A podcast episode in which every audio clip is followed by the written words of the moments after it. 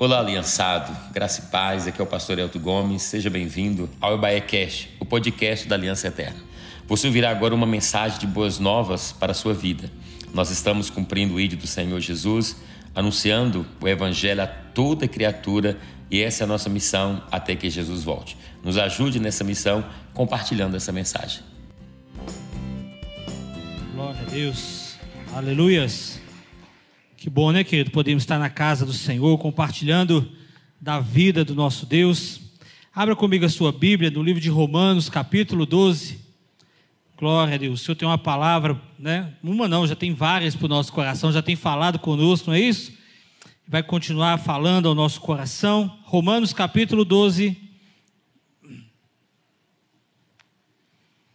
Glória a Deus.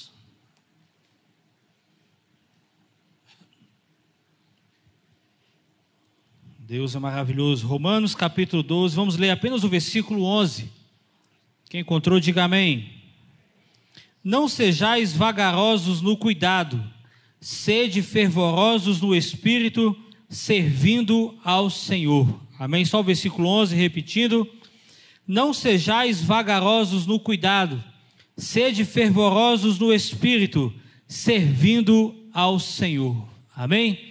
Pai, essa é a tua palavra, te agradecemos por ela, fala ao nosso coração, é o que nós pedimos, ó Deus, em nome de Jesus. Amém, Senhor. Glória a Deus. Amados, nós estamos diante de um texto, de uma palavra, um versículo que parece estar isolado aqui, mas tem um contexto.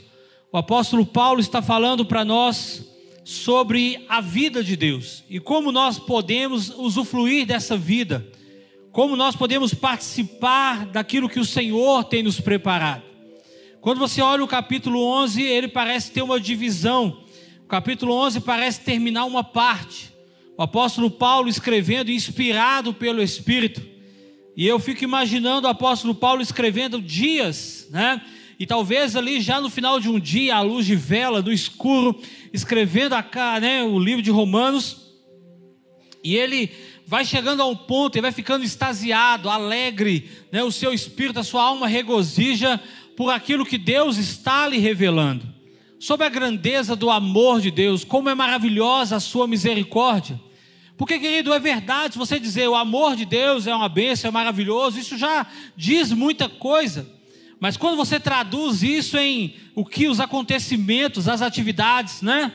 É como você dizer para alguém, ah, eu te amo, é lindo, né? O amor é lindo, a gente fala assim, mas o lindo do amor mesmo é a atividade dele, né? É você estar com a pessoa na hora da dificuldade, na hora da, da bonança também, é o dia a dia, isso que faz o amor. Dizer eu te amo no final do dia é talvez a cereja do bolo, né? O fechamento.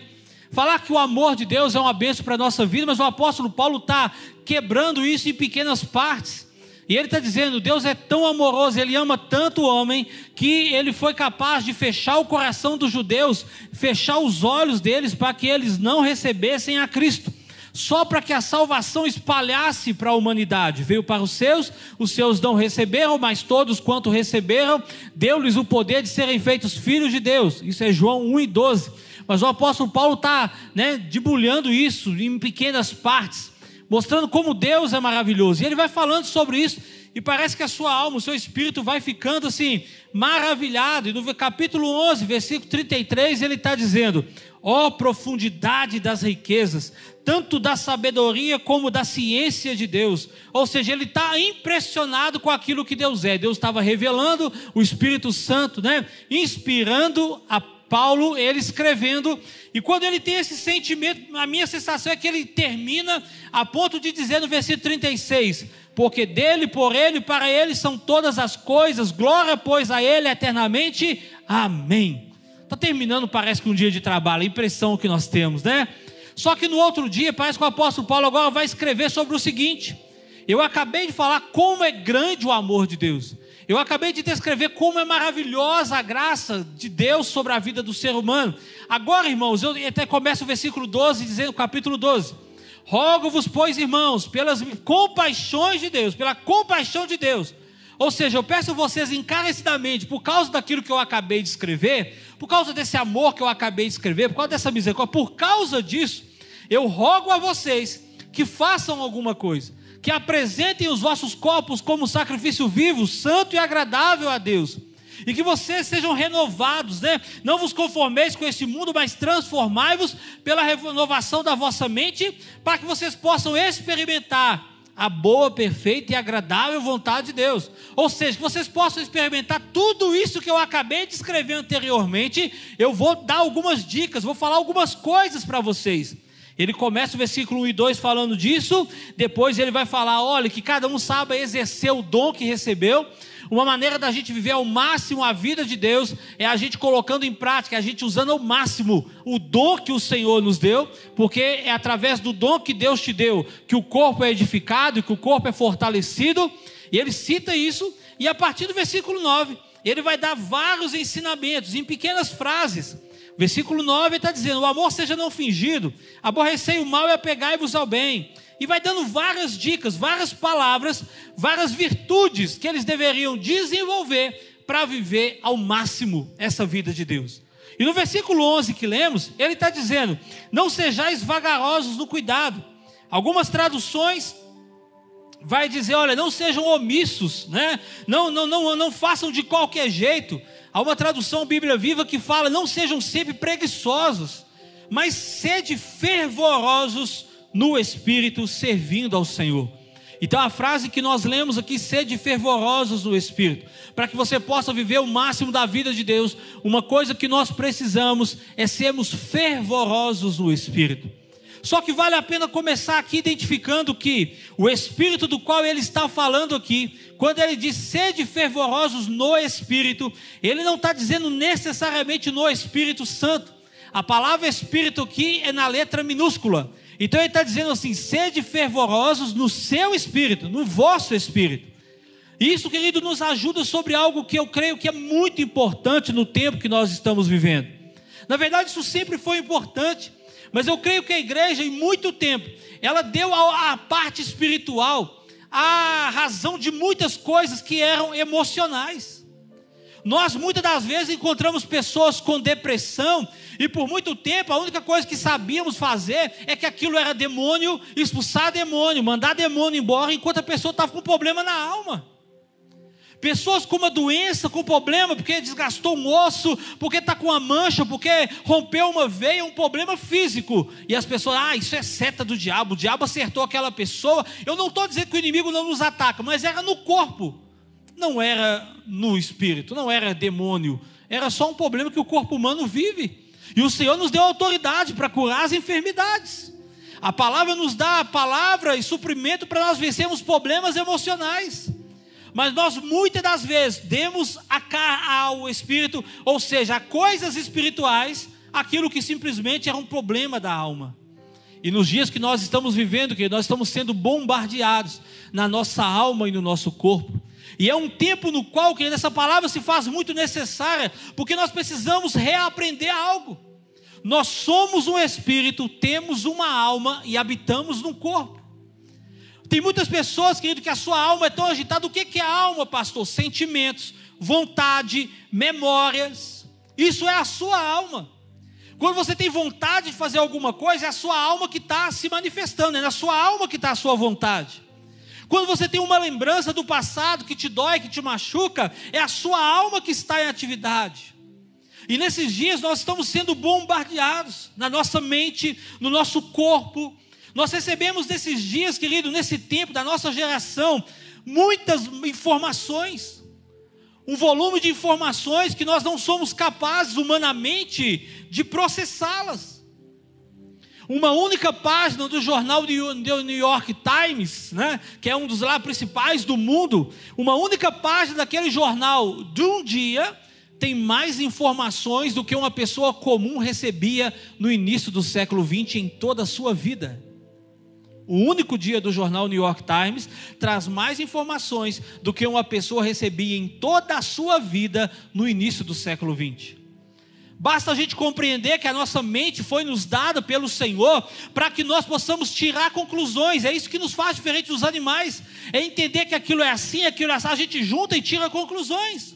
As coisas têm relações e nós concluímos logo o quê? Mas hoje foi nos tirar essa capacidade. Você abre lá o Instagram e uma única passadinha de dedo corre lá 50, 40 imagens e todas elas são diferentes umas da outra. Uma fala de moda, outra fala do cachorro, outra fala de uma bomba nuclear, outra fala de um planeta que descobriram, outra fala de raça, e você não consegue conectar nada. Você recebe 40 informações e o seu cérebro não consegue processar qual a relação de uma com a outra. Foi, ou seja, nós fomos colocados numa situação que nós não temos capacidade humana para vencer. O nosso corpo, a nossa mente, ela está incapacitada ou ela está reduzida diante daquilo que tem sido colocado para nós. Verdade é que nós fomos desenvolvendo, o homem foi desenvolvendo à medida que recebeu esses desafios. Mas verdade é que nós estamos chegando nesse limite. Talvez seja por isso que no final de um dia você chegue tão cansado na sua mente que você não consiga, consiga ouvir mais nada. Talvez alguém vai te contar uma situação que você não quer mais ouvir. Talvez você não está conseguindo vir à igreja, talvez tem pessoas em casa, porque recebem, recebem tanta informação, e quando chega o horário de ir para o culto, ele diz assim, eu não consigo ouvir mais nada, eu tenho que ficar no silêncio, porque o limite da sua mente chegou. Eu vivi uma estafa física e emocional em 2016, e eu passei quase um ano da minha vida sem conseguir ler um versículo bíblico. Eu li a primeira frase e não conseguia ler a segunda. Aí eu dizia assim: não, deve ser problema que eu não estou conseguindo só ler, eu vou orar. Eu joelhava para orar, eu não conseguia orar duas palavras, duas frases. E eu pensava, não, é por causa do joelho, eu estou cansado de ficar ajoelhado, eu vou orar deitado. Eu fechava o olho, tentava orar e não conseguia orar. Ou seja, a minha mente chegou no limite. É, estafa, a palavra estresse, na verdade, né? A palavra estresse, ela não vem da psicologia. A palavra estresse é uma palavra da engenharia. O estresse é quando constrói um prédio e a coluna estoura embaixo, quer dizer que aquela coluna estressou. A palavra estresse ela vem da engenharia. Ou seja, quando alguém está estressado, é porque as suas estruturas emocionais estouraram e não suportaram o limite de coisas que tem sido colocado. Então o nosso corpo é limitado, a nossa alma é limitada, mas o nosso espírito é ilimitado. É por isso que o apóstolo Paulo está dizendo que para vivermos a vida de Deus na sua máxima potência, é preciso ser fervoroso no espírito. O seu espírito precisa ser fervoroso. Esses dias aí, né? Teve, não teve carnaval, oficialmente não tem, mas na prática tem, né? Quando alguém está agitado no corpo, ele está sendo fervoroso no corpo. Ser fervoroso é ser animado. Ser fervoroso é estar entusiasmado. A palavra fervor é entusiasmo. Então, quando alguém que pula, alguém que é forte fisicamente, alguém que tem toda a capacidade física, ele é alguém fervoroso no corpo. Alguém que tem a alma muito agitada, que fala, que manifesta, que dança, que chora, que ri com muita, a sua alma é fervorosa, a sua alma é entusiasmada mas a Bíblia está dizendo que nós devemos ser fervorosos no espírito. É um tempo no qual nós precisamos, querido, precisamos que o nosso espírito seja avivado. Precisamos que o nosso espírito, querido, esteja acima da nossa alma e do nosso corpo. É um tempo no qual nós precisamos, querido, pela palavra, e nós vamos falar sobre isso, fortalecer o nosso espírito para quê? Para que a nossa alma e o nosso corpo não controle a nossa vida, porque toda vez que alguém é controlado pela alma e pelo corpo, esse alguém autodestrói. Esse alguém acaba com a própria vida, acaba com a família, acaba com o ministério. Basta você olhar para a palavra, pessoas que foram governadas pelo corpo ou pela alma. Sansão, Sansão foi alguém que nasceu debaixo de uma palavra. Deus, o anjo do Senhor, foi a sua mãe, ao seu pai. Disse que o menino seria nazireu, consagrado todos os dias, e que ele livraria Israel daquele tempo dos midianitas, dos inimigos que oprimiam Israel há dezenas de anos. E o Senhor traz uma palavra, e, e Sansão nasce, a mãe era estéril, a mãe não podia ter filhos, então ele nasce de um milagre, ele nasce debaixo do sobrenatural. Mas a Bíblia vai falar como aquele menino crescia. Na sua adolescência, a Bíblia diz que o Espírito de Deus o incitava nos carvalhais de mãe. Deus movia na vida de Sansão. Mas à medida que o tempo foi passando, você vê um Sansão que é dominado pelo corpo e pela alma. Ele apaixona por uma filisteia, por alguém que não é da, do, da linhagem de Israel. E ele diz para a mãe assim: Mãe, mas eu gostei dela. Filho, mas você, como judeu, você, como servo de Deus, de Israel, você não pode casar com mulher gentilha. E ele diz: Mas não tem, mas eu gostei, a minha alma está agitada, eu quero casar com ela, ela é linda. O corpo dele estava, uh, doidão. Ele viu ela e queria enfrentar e quebrar todas as regras, o seu corpo estava dando ordem. Ele vai lá e casa com a filisteia. Na festa da, da, da, do casamento, o que, que ele faz? Ele dá vontade de beber vinho, vontade. Ah, eu estou com uma vontade. Vontade é do corpo, vontade é da alma. E ele vai se embebedar, ele vai cumprir a vontade que o corpo quer. E ele vai fazer ficar bêbado e na, na, na, bebedice dele, ele vai fazer um enigma do leão que ele havia lá matado, e ele sugere a pegadinha. e diz: se vocês descobrirem, eu dou vocês 30 peças de linho, 30 roupas. Mas se vocês não descobrirem até o final da festa, você sabe como é que bêbado fica, né? Chato. A alma já está dominando tudo. Um bêbado, uma pessoa bêbada, ela perde valores, ela perde sentido, ela fala que não deve, ela é chata, ela aproxima, ela cospe na gente, o cheiro é terrível. E ele está fazendo gracinha, por quê? Porque agora ele está com a alma dominando tudo. O final da história você sabe. Sansão, depois ainda vai querer e vai desejar a Dalila, que traduzindo é delícia. E a delícia vai acabar com a vida de Sansão. Por que, que Sansão perdeu tudo? Por que, que Sansão, que foi chamado para governar, para colocar ordem, para acabar com os filisteus, o final dele é como um palhaço é como um bichinho, um macaquinho de circo fazendo graça para os outros rir, as pessoas controlando e dominando Sansão. Por que, que o final? Porque ele deixou que a sua alma e o seu corpo controlasse a sua vida. Davi foi alguém que foi ungido, consagrado, escolhido pelo Senhor. A queda de Davi, o problema de Davi foi por causa do seu corpo. Ele olhou a mulher do vizinho tomando banho e desejou, tadinha, teve vontade. E ele disse: Eu quero, eu posso, eu sou o rei, logo a minha vontade manda. O que é vontade? É alma. Foi a alma de Davi que destruiu ele. O Senhor resgatou, o Senhor restaurou, mas as consequências vieram no futuro com os seus filhos. A sua alma fez com que ele perdesse aquilo que Deus tinha dado a ele, a paz do seu reino. Daqui a pouco o filho quer matá-lo, e aí o filho é morto, Absalão. Um filho estupra a filha em público, os filhos ficam com a sua mulher ao ar livre. É consequência de um momento que a sua alma agitou e entrou no governo da sua vida. Portanto, eu e você precisamos lembrar nesses dias que nós somos um espírito, temos uma alma e habitamos num corpo. E eu e você, o Senhor está dizendo: sede fervorosos não é no seu corpo, sede fervorosos não é na sua alma. Deus não está mandando você ser fraco, Deus não está mandando você ser alguém abatido, Ele só está dizendo pela palavra: se você quer vencer, viver o máximo da vida de Deus, tem, dá um jeito de ferver o seu espírito, dá um jeito de ter a sua alma fervendo na presença, sua alma não, o seu espírito fervendo na presença de Deus. Eu e você precisamos, é interessante que Deus no jardim do Éden, quando criou o homem, ele disse lá, Gênesis 1, 26 e 27, façamos o homem a nossa imagem e semelhança e governe o homem sobre todas as coisas, sobre os animais do campo, sobre as aves, sobre os bichos do mar, governe sobre tudo. Deus deu ao homem capacidade de governar sobre todas as coisas, inclusive sobre ele mesmo. Nós queremos governar tudo, nós queremos governar na empresa, nós queremos governar no ministério, a gente quer governar a família, mas se você não governar sobre a sua própria vida, tudo isso está correndo perigo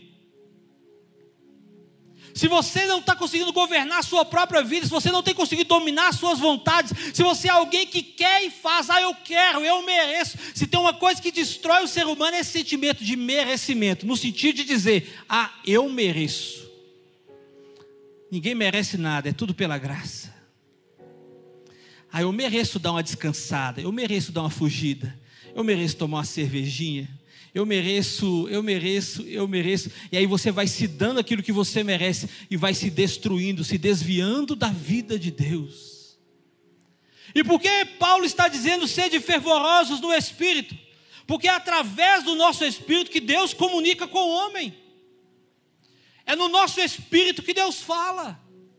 Deus não fala ao nosso corpo, à nossa alma. Pode ser que em algum momento você ouça a voz do Senhor Mas uma prova de que muitas vezes isso não é uma voz no nosso corpo é o fato de que muitos relatos bíblicos, quando Deus falou com alguém, eles estavam no meio de um grupo de pessoas e só eles escutaram. Então não era uma voz audível, não era uma onda sonora, não era um som que chegava aos ouvidos, era uma voz de Deus tão forte no espírito que a pessoa tinha a sensação de que a voz era audível.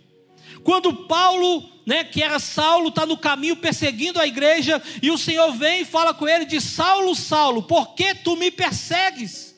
A Bíblia diz que só ele ouviu a voz. Portanto, não era uma voz de onda sonora, não era um som comum. Deus estava falando ao espírito de Saulo, por mais alto que parecesse. O Senhor fala com o nosso espírito. Quando o Senhor diz: Samuel, Samuel, e Samuel levantava e ia até Eli. Eli demorou três vezes para descobrir, para lembrar que é o Espírito de Deus que estava falando com o Espírito de Samuel. Porque se fosse uma voz audível, Eli já tinha entendido lá no quarto dele. Portanto, Deus fala ao nosso espírito. Portanto, nós precisamos, a Bíblia diz: se alguém tem ouvidos, ouça o que o Espírito diz à igreja. Deus está falando conosco quando a palavra é pregada, mas Ele está falando em vários momentos conosco. Nós precisamos dar crédito, ouvido àquilo que o Espírito está dizendo a nós. Querer ouvir o Espírito Santo. E para que nós possamos ouvir a voz do Espírito Santo, o nosso espírito precisa estar avivado. O nosso espírito precisa estar controlando, dominando sobre a nossa carne a nossa alma. O Senhor está nos chamando, querido, nesses dias, por quê? Porque são dias, querido, onde as coisas que afetam a alma estão em alta. Nós estamos sendo atacados grandemente por aquilo que vemos, por aquilo que ouvimos. As notícias são terríveis e abatem o que? A nossa alma, porque a nossa mente faz previsões. Se continuar como está, isso vai aumentar, isso vai parar, isso não vai existir. E aonde essas coisas estão sendo concatenadas, dominadas, controladas? Na nossa alma, e a nossa alma está gritando por socorro. Mas quando nós deixamos que o nosso espírito esteja avivado, sede fervorosos no espírito. Paulo está dizendo: ó, você pode avivar o seu espírito. Paulo percebia, Paulo entendia, pastor, só está julgando esse. Não, isso era uma verdade, Paulo entendia isso. Uma forma que mostra que Paulo entendia isso é quando Paulo escreve a Timóteo. Segunda carta de Paulo a Timóteo é a última carta de Paulo. Ele vai morrer no presídio onde ele está, em Roma. E ele ouve falar lá no presídio, lá na prisão, de que Timóteo está na cidade de Éfeso, é o pastor de Éfeso, mas ele está enfraquecido, ele está doente fisicamente, ele está com a alma desanimada, ele quer parar no ministério. E Paulo precisa resolver. Paulo é o apóstolo que deixou Timóteo lá e não voltou para buscá-lo quando ele ainda era um jovem de 17 anos.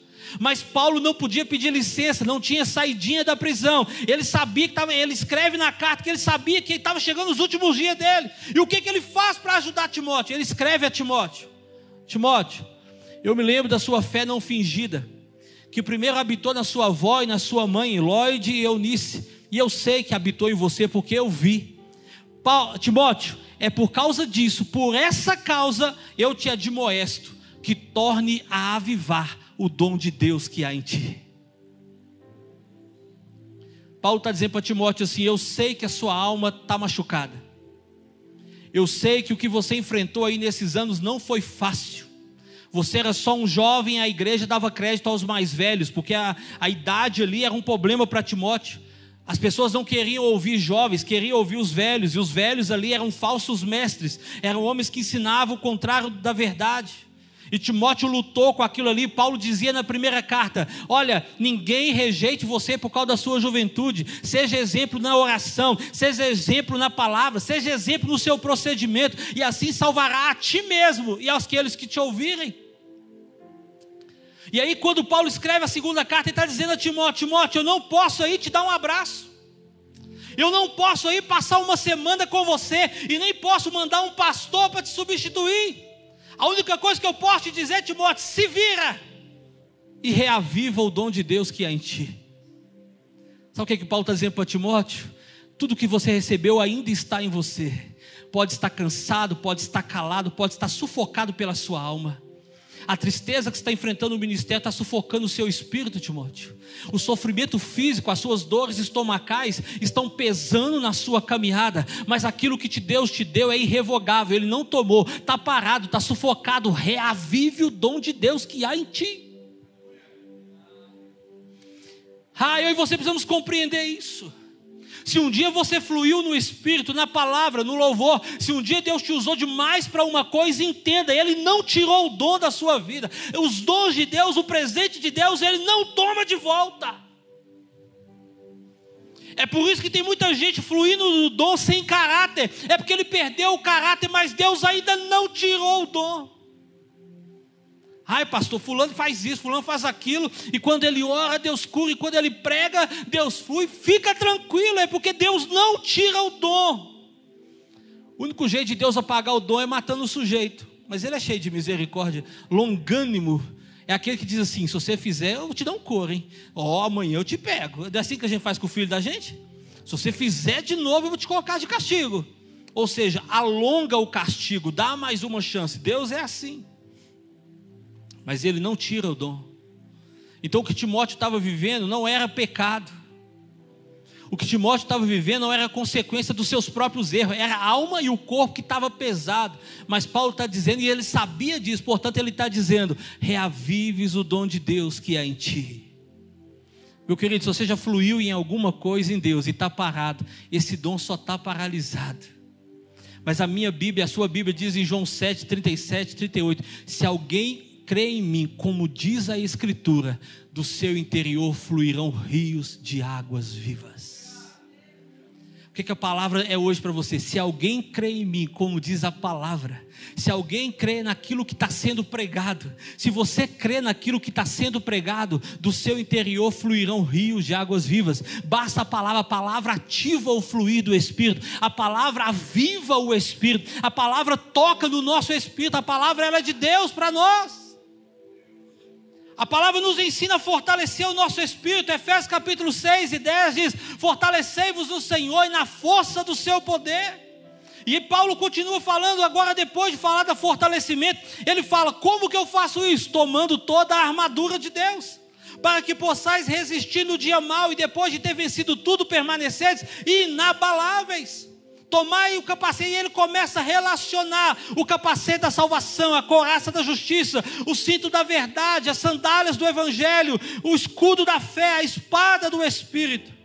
E quando ele chega no versículo 18, que fala da espada do Espírito, que é a palavra de Deus, tem uma vírgula e diz assim: orando em todo o tempo, com oração e súplica, e orando em todo o tempo no Espírito. Ah, Paulo está dizendo o seguinte: com toda oração e súplica, ore no seu idioma. Você precisa orar no seu português. Mas quando entenda isso, quando eu oro no português, eu estou orando por aquilo que a minha mente captou. Eu estou lembrando de alguém que está sofrendo, eu estou lembrando do meu problema e estou orando, Deus, resolve isso, Deus quebra isso, Deus cura aquilo. Ou seja, está na minha mente, está na minha alma, eu estou orando, não é pecado, não está errado, está certo, você precisa orar. Mas ele diz: orando em todo o tempo, com orações e súplica, e orando no Espírito. Portanto, Paulo está dizendo que eu posso orar na alma, na carne, que é na mente, mas que eu devo orar no Espírito.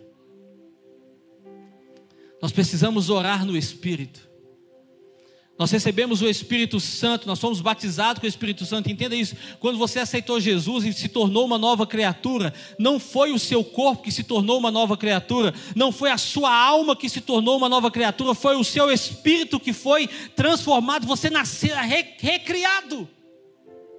A Bíblia diz que nós estávamos mortos em nossos delitos, mas Ele nos deu vida juntamente com Ele. Você não estava morto fisicamente no mundo, você estava andando, estava falando, estava pensando, você estava morto no seu espírito.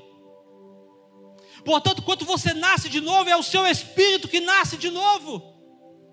Olha que tremendo isso, e eu começo, irmãos, como é maravilhoso perceber essa distinção. Você consegue, todo mundo consegue. Pelo menos pelo Espírito, todo mundo consegue. Eu sou um espírito, eu tenho sentimentos, vontade, memória, isso é a minha alma que eu tenho, e o meu corpo é fácil identificar, é o que me leva. A melhor metáfora que eu já vi para exemplificar isso é um carro, aonde o carro é o corpo, o motor é a alma e o motorista tem que ser o espírito. Quando você inverte isso, dá problema. Quem está dirigindo sua vida? Porque se a sua alma for o motorista, você está correndo sérios perigos. Se você é daqueles que é controlado pelo corpo, mas eu fiquei com vontade. É sinal que o seu corpo está no volante, vai dar problema, vai quebrar, vai bater e vai ter PT, perda total. Às vezes perde o corpo, perde a alma, perde o espírito. Mas Paulo está dizendo, orando no espírito, orando em todo o tempo no espírito. E aquilo não era comum, ah, pastor, tá bom, tá falando em orar no Espírito, é orar em línguas, amém. A gente ora, não, Paulo dá um ensinamento sobre o que é orar no Espírito. Coríntios capítulo 14, 1 Coríntios capítulo 14, o apóstolo Paulo vai dar uma aula sobre o que é orar no Espírito. Primeira coisa que ele diz assim: olha, aquele que ora no Espírito, aquele que ora em línguas, ora a Deus e não aos homens. Eu preciso desenvolver isso na minha vida, eu preciso orar a Deus e não aos homens. Uma coisa é quando o pastor diz assim, pastor Rafael, ora, fulano, ora aqui, e a gente ora, a gente ora, Deus abençoa a igreja, abençoa cada um dos meus irmãos. Eu estou orando a Deus, mas também estou orando a igreja. A igreja está entendendo e está participando comigo da oração. Quando eu oro em línguas, eu não oro aos homens, eu oro somente a Deus. Aí ele continua no capítulo 14, primeira coisa, você vai dizer outra coisa. Aquele que ora em línguas, a sua mente fica infrutífera, mas o seu espírito, na verdade, ora seu espírito, na verdade, ora. Portanto, você ora no português, você ora na sua alma, na sua mente, mas quando você ora em línguas, é o seu espírito que está orando. É uma oração perfeita. Até porque Romanos 8, 26 e 27 vai dizer que o Espírito Santo nos assiste nas nossas fraquezas. A palavra assiste, ele pega junto comigo ou seja, eu estou aqui, imagina que esse púlpito não dá para transportar, é uma pedra muito pesada, e eu não estou conseguindo, e ele pergunta assim: você quer carregar a pedra? Eu digo quero. Aí ele assiste junto comigo, ele pega e diz assim: então vamos lá. É o que o Espírito Santo faz com a gente. Você quer vencer? Ele vai pegar junto com você. Você quer se santificar? Ele vai pegar junto com você. Mas vai dizer, ele nos assiste na nossa fraqueza. Por quê? Porque nós não sabemos como convém orar, mas ele intercede por nós com gemidos inexprimíveis. O orar com interceder com gemidos inexprimíveis tem duas traduções. Inexprimíveis pode ser palavras que não saem, não há palavras, ou palavras que saem e não são entendíveis. Se Ele me ajuda nas minhas fraquezas, com gemidos inexprimíveis, pode estar falando que Ele me ajuda com gemidos inexprimíveis quando eu oro em línguas. Quando eu oro em línguas, eu estou emprestando a minha boca ao Espírito Santo. Ele ora através de mim. Ah, pastor, o que isso tem a ver? Tem a ver que eu preciso, querido, dar lugar para o Espírito de Deus. Eu preciso colocar o meu espírito em primeiro lugar. O Espírito de Deus governa sobre o meu espírito, e aí começa o governo sobre a minha alma e sobre a minha carne. Nesse tempo é um tempo onde a nossa carne está sendo, ah, querido, bombardeada. Querido, houve um tempo que o pecado, você tinha que procurar o pecado. Não é? Parecia que você tinha que correr atrás de, de ver as coisas, de ir em tal festa. Quem queria participar de tal tipo de pecado tinha que fazer um negócio às ocultas, meia-noite, você passa por aquele lugar, se vira escondido para ninguém te ver. Hoje pula na sua mão, pula em você e diz: Você tem que fazer, tá, você está sendo quase obrigado a pecar. Nossa carne está sendo bombardeada. A solução, querido, é entender que nós somos um espírito, que nós vamos deixar que o Espírito de Deus reavive esse espírito nosso. Eu e você precisamos compreender isso. E o que, que, mais que eu posso fazer, pastor? Atacar de vários lados, além de vivificar, deixar o Espírito Santo fortalecer o meu espírito. Nesse mesmo texto, Romanos 12, ele fala: Olha, como fazer isso? Eu rogo que, pela compaixão de Deus, apresenteis o vosso corpo em sacrifício vivo, santo e agradável a Deus. Pastor, como que eu posso oferecer o meu corpo? Eu canto, eu prego, eu vou lá, eu ando, eu ajudo as pessoas. Pode ser uma parte, mas a única maneira bíblica que a palavra nos ensina sobre oferecer o nosso corpo é através do jejum. É quando eu sacrifico o meu corpo conscientemente, eu entendo o que eu estou fazendo. As religiões do mundo lá, elas ensinavam e ainda ensinam retalhar o próprio corpo, machucar o próprio corpo, com a maneira de santificar o corpo. Mas a Bíblia nos ensina o caminho pelo jejum. santificar o corpo, olha, oferecer o vosso corpo em sacrifício vivo, santo e agradável a Deus. O que o apóstolo Paulo diz várias vezes? Quanto a mim, eu esmurro o meu corpo para que eu não seja desqualificado. Todo atleta em tudo se domina, mas nós, eles por uma coroa incorruptível, nós por uma coroa que não perece, mas sempre segurando e regrando o seu próprio corpo. A maneira do seu, do seu espírito governar é mantendo o seu corpo em sujeição é não deixar o seu corpo gritar, é não deixar o seu corpo te levar, é deixar que o espírito esteja no volante. E ainda que o motor esteja berrando, você diz assim: Eu não vou dar partida, eu não vou tirar o pé da embreagem. Mas a gente tá, tem motor de 2.0, nós estamos doidos para voar. Não, mas sou eu que estou dirigindo, não é o motor. Coloque-se de pé no seu lugar, você que pode. Ah, querido, o Senhor está nos chamando nesses dias para compreender a nossa estrutura. Deus, nesses dias, está nos dando a oportunidade de governarmos sobre esse tempo. O mundo e os governadores desse mundo estão certos que eles vão governar o mundo pelas ideias, pelas propagandas, pelas pressões, é na mente, a nossa batalha é na mente.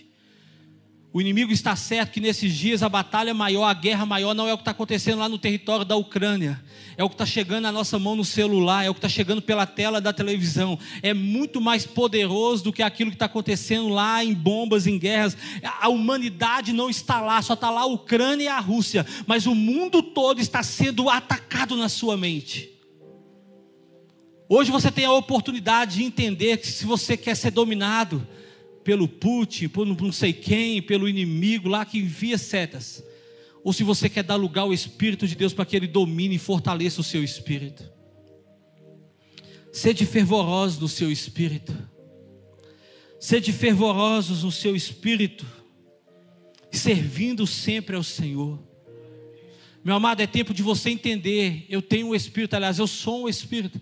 Eu preciso fortalecer esse espírito. Pastor, da onde o senhor tirou isso? Os filhos de Corá, no Salmo 42, eles estão lamentando algumas situações e dizem assim: Olha, volta minha alma ao teu sossego, porque Deus tem sido generoso para contigo.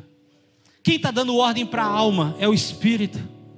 Davi, no Salmo 103 e 104, ele diz assim: Bendize, ó minha alma, ao Senhor, e não te esqueças de nenhum só dos seus benefícios. Davi era rei, mas ele não estava dando ordem para os súditos, ele não estava dando ordem para os servos, ele estava dando ordem para si mesmo. Talvez naquele dia Davi levantou chateado, levantou, quem sabe nesses tempos, a gente não sabe exatamente que dia que o Salmo 103 foi escrito, mas talvez foi num daqueles dias com problema com Absalão ou outros problemas que ele enfrentou na vida e talvez ele está cabisbaixo, pesado, e dizer: um cara que gostava tanto, um homem que gostava tanto, que era um adorador, mas aquele dia a alma estava gritando e dizendo: Davi, vão ficar aqui na cama, no escuro, na depressão. Davi, você merece, rapaz, descansa. Talvez foi o dia que o filho morreu. Mas ele diz assim: Ei, minha alma, levanta, bendiga ao Senhor. Não, Davi, não, não, não. Bendiga ao Senhor. E se você pegar o Salmo 103, ele começa a enumerar os motivos pelos quais ele deveria adorar, bendizer ao Senhor. Sabe por que, Davi, que nós vamos adorar a Deus? Vai, vamos, vamos levantar da cama, vamos lá, vamos levantar, vamos ficar de pé. Sabe por que, Davi? Porque é Ele quem perdoa todas as tuas iniquidades. É Ele quem sara todas as tuas enfermidades. É Ele que livra a tua vida da cova. É Ele que renova a tua juventude como a da águia. É Ele que afasta os seus pecados como os céus distancia da terra. Assim Ele afasta os nossos pecados de nós. É Ele que todos os dias se lembra que somos pó. É Ele que nos ama como o Pai ama o Filho. E Ele escreve mais de 50 motivos. Talvez a mente dele está dizendo, mas não dá Ele está dizendo, eu vou te convencer que dá. Há mil motivos para adorar. Há um milhão de motivos para adorar. Minha alma, você não vai ficar prostrada, porque nós não podemos ficar prostrado diante de tudo que Deus tem feito por nós. Ah, talvez hoje à noite você olhar para dentro de você, oh, e falar para os teus motivos. Tudo que a sua mente está dizendo, você tem que parar. Você não pode adorar. Você nem tinha que estar tá aqui. Diga para ela, fica caladinha, porque agora o Espírito de Deus está falando comigo. Coloca a tua alma no lugar dela. Talvez você está ficando cansado, está com 40, 50, 60, não sei quantos anos você tem, mas a minha Bíblia diz que enquanto o homem exterior se corrompe, o interior se renova dia após dia. Oh, esses dias eu descobri que eu estou com 38 anos. Eu lembrei do aniversário do meu pai. Quando eu falava, não, meu pai está fazendo 38 anos, meu pai está ficando velho, porque eu tinha 9. Hoje meu pai está com 70 e eu estou com 38. E aí eu olho e falo assim, gente, mas não é possível que eu estou ficando velho. Eu dou uma corridinha e estou cansando, abrindo a boca. Eu também estou gordinho, não é só velho, não, eu sei. Mas quando eu olho isso e vejo isso, eu entendo, meu corpo está envelhecendo mas o meu espírito está se renovando. O meu espírito está dizendo assim, cara, se esse corpo seu continuar ficando velho, eu tô doido para arrumar um corpo transformado que não se cansa, porque eu não me canso, eu estou renovado, eu quero a eternidade. Ah, é porque o seu espírito não fica velho. Você lembra de Caleb dizendo a Josué? Quando começou essa história toda, eu tinha 40 anos, hoje eu tenho 80 anos. Eu me sinto tão jovem, eu me sinto tão animado, eu me sinto tão forte. Não, o corpo dele estava velho, a carne dele estava cansada, mas 40 anos depois, o seu espírito estava cada vez mais aperfeiçoado. Oh, deixa o seu espírito ser tocado pelo Senhor e deixa o seu espírito ser renovado pelo Senhor. Feche os seus olhos. Enquanto os irmãos ministram uma canção, deixa o seu espírito orar, fecha os teus olhos. Deixa o teu espírito orar. Quando você ora em línguas, o seu espírito de verdade ora. Então deixa o seu espírito orar aqui nessa noite. Oh.